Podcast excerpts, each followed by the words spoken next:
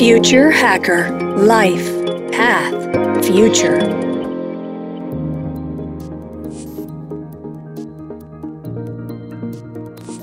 Olá pessoal, bem-vindos de volta ao Future Hacker. Papo ótimo aqui com Vinícius Medeiros. Ô Vinícius, eu dei esse teaser né, no, no final do, do primeiro bloco sobre um artigo que você escreveu sobre as diferenças e semelhanças entre a estratégia e a psicanálise. Onde que elas se encontram e onde elas divergem? Legal, legal, André. Obrigado pela oportunidade de falar desse tema aí, né? Só para contextualizar esse artigo, ele foi parte de uma série de artigos, na verdade. Eu estava tentando provar a tese ali, completamente informalmente, lógico, de que estratégia poderia ser uma disciplina autônoma, né? E aí eu entrevistei psicanalistas, como o Enzo Pisimenti, que é o psicanalista que você citou, entrevistei jogador de futebol, entrevistei diretor de teatro, entrevistei sociólogos, jornalistas, enfim, uma galera que no geral trabalha em uma área onde estratégia não é necessariamente uma disciplina clara ou ela não, não é uma coisa que você fala todos os dias ali, né? Mas ela claramente está ali viva de alguma forma, sendo aplicada, apesar de muitas vezes você não dar um nome só para isso, né?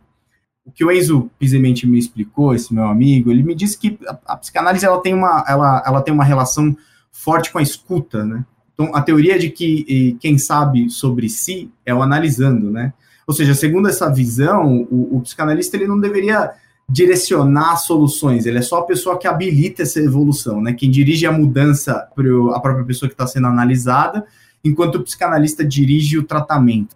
E outro ponto que ele dizia é que a psicanálise atua nas tensões e não nas direções, né? Então aqui já tem divergência e convergência para todo lado. Estratégia também se baseia em observação, também tem a sua base na pesquisa e na análise, mas por regra, aí vem uma divergência. É o estrategista, ele precisa ser aquele que direciona o final do processo, no fim das contas. O estrategista, o trabalho dele culmina em um direcionamento, em você assumir, inclusive, a responsabilidade da tomada de decisão.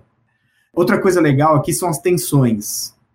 Na minha concepção, o insight ele é exatamente uma tensão, né? E assim como o, humildemente comparando com a psicanálise, é, a gente trabalha nas tensões também. O trabalho do estrategista tem, precisa também terminar em bons insights, né? Insights que vão inspirar os próximos passos, a tática, eventualmente a criatividade que vem depois.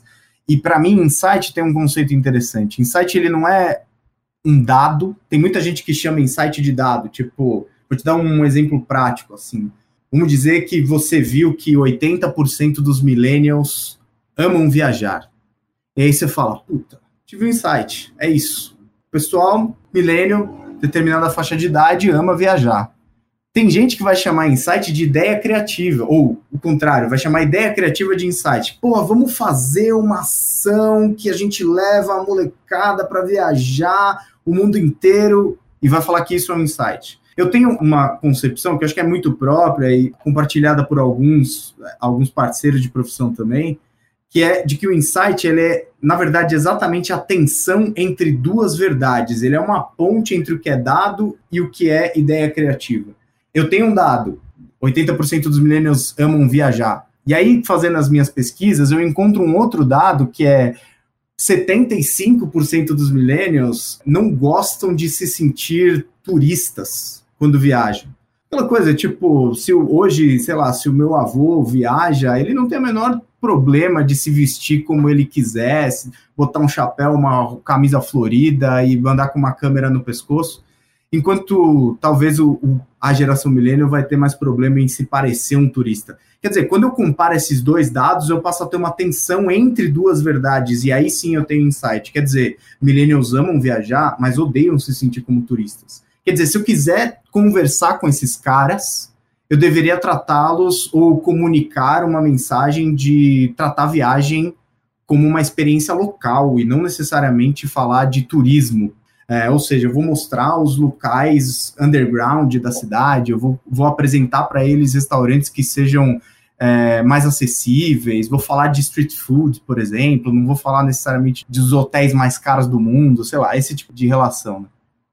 Eu acho que um outro ponto interessante é que, mesmo quando a gente trabalha aqui, tanto como estrategista ou como, como gestor, a gente tem a ideia fixa de que o nosso trabalho é entender as pessoas, né? Assim, eu estou falando de gente da nossa equipe, do nosso cliente, do nosso público, sei lá, mas assim como na psicanálise, trabalhar com estratégia te ensina muito sobre lugar de fala, né? Você não vai ser capaz de ter total empatia por todo mundo, porque você é de um contexto completamente diferente das outras pessoas. Então, mais importante do que você assumir que você entende tudo sobre aquela pessoa, é necessário que você e eu, que estamos num lugar de, de privilégio, que a gente dê espaço para que as pessoas se posicionem e tragam sua visão para a mesa. Então, enfim, tem mais uma série de coisas interessantes que se cruzaram ali, mas é, é, é mais ou menos por aí. Interessantíssima essa, essa tua abordagem aí da, da atenção. Eu queria fazer, jogar aí um molinho aí e falar exatamente da parte de inteligência artificial. Já está evoluído o suficiente para ter esses contrapontos, esse, exatamente esse conflito, essa tensão para que saia outputs é, de inteligência artificial? Ou você ainda acha que a gente ainda é muito bom de copiar padrões e por enquanto é só? Primeiro, eu acho que inteligência artificial e estratégia vão ter uma relação de um casamento muito longo. Assim. Eu acho que é, a estratégia caminha muito ao lado da criatividade e juntas elas ajudam a encontrar exatamente o que, como a gente se diferencia num cenário padronizado. A inteligência artificial vai ajudar é, na coleta de dados, vai ajudar na execução, mas de qualquer forma, uma decisão estratégica ela ainda vai precisar de um toque humano, digamos assim. Né? E a inteligência artificial vai ser mais como um enabler, ou como mais um habilitador, um catalisador que vai ajudar a estratégia a ser mais assertiva, mais rápida, mais eficiente mas eu acho que a gente a gente está sim chegando num momento onde, onde a gente consegue direcionar inteligência para nos trazer insights verdadeiros. Não quer dizer que ela faz todo o trabalho da estratégia, que a inteligência artificial faz todo o trabalho da estratégia. Mas se ela bem direcionada, ela vai ser, enfim, acho que a gente está só começando esse relacionamento. Muito bom, exatamente. Uma questão que eu tinha em seguida era exatamente essa, né? Se, se, você, se teoricamente as decisões ela podem se tornar por elas próprias. Você, você acha que a gente está muito longe ainda disso? Eu acho que longe não. Hoje em dia a gente toma, as decisões são tomadas com muito menos, com muito menos inteligência, inclusive. Acho que é, é, uma, é uma questão de, no, no fim das contas, de perfil de quem é o decisor, de quem tem a palavra final na história de aceitar ou não. Acho que longe da, de, de uma inteligência artificial tomar a decisão, não. Isso não quer dizer que eu acho que esse seja a forma mais inteligente, mais estratégica de se fazer e de se utilizar a tecnologia. Muito legal. Ainda nesse campo aí, né, na parte de psicologia, eu queria fazer um corte aqui especificamente sobre autoconhecimento. Como é que a gente sabe se a gente não está caindo numa armadilha do que a gente realmente é ou do que a gente gostaria de ser? Espaço para viagem, né, cara? adorei, adorei a pergunta, cara. Cara, e, e, e, outro, e, tem, e tem muito mais armadilha nesse meio aí, cara. Tem. Puta, será que é, eu, eu, hoje eu vivo do que eu sei fazer ou do que eu gosto de fazer, né? Se estou gastando bem meu tempo, estou tô sendo mais. fazendo da minha vida o mais útil possível, enfim.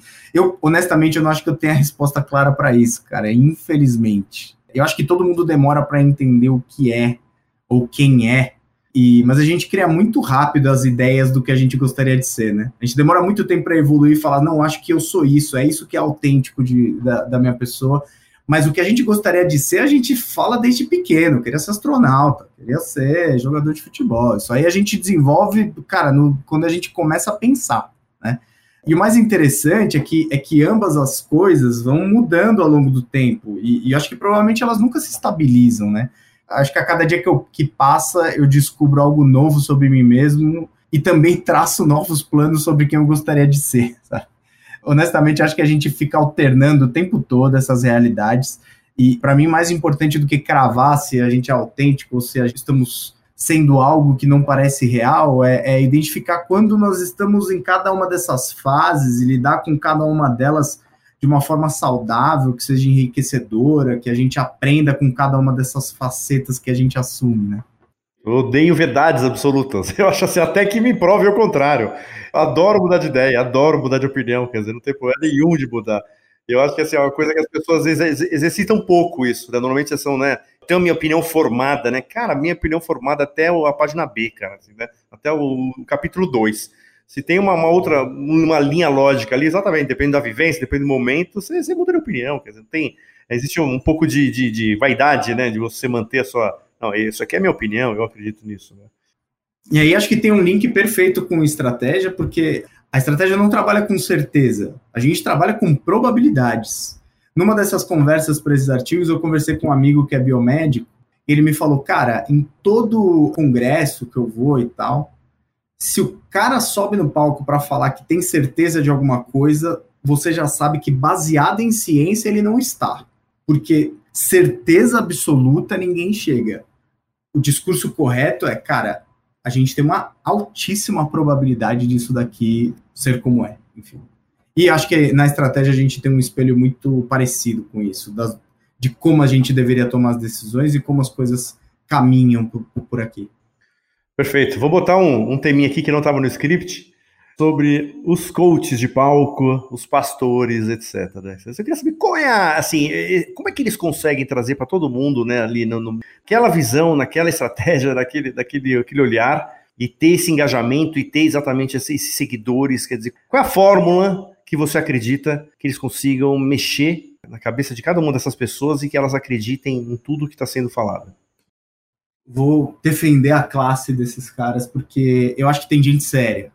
Eu acho que tem gente que, que de fato estuda, aprofunda e não estou falando só de gente, só de psicólogos ou de gente que tem a formação nessa área, mas mas eu acho que tem gente séria, que entende que, e que se aprofunda e que, e que consegue aplicar de verdade tudo que aprendeu, tudo que viveu e consegue ajudar algumas pessoas. Acho que a gente não é muito diferente quando a gente faz mentoria, por exemplo. De alguma forma a gente está lá dando pitaco na vida dos outros e tentando dar alguma, algum sentido ali, né?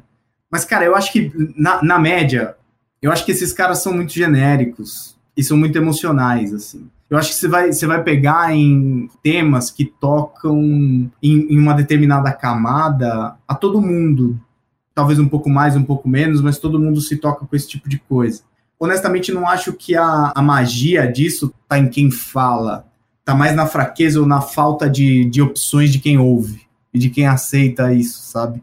Não acho que tem um, uma, uma profundidade tão grande de, na abordagem, assim. Não sei o que, que você pensa, mas eu vou ouvir 380 discursos desses e nenhum vai, vai me tocar, sabe? Eu vou falar, cara, não acho que não tem nada a ver comigo. Isso até agora não ouvi nada que faça sentido comigo. Mas eu acho que a gente tem algumas carências humanas, assim, no geral, que acho que qualquer um pode pegar. E aí eu não estou falando só de coach, não, eu tô falando de político que está aí eleito também, que pega exatamente na veia que você do que você precisava ouvir, no que você precisava sentir naquela hora.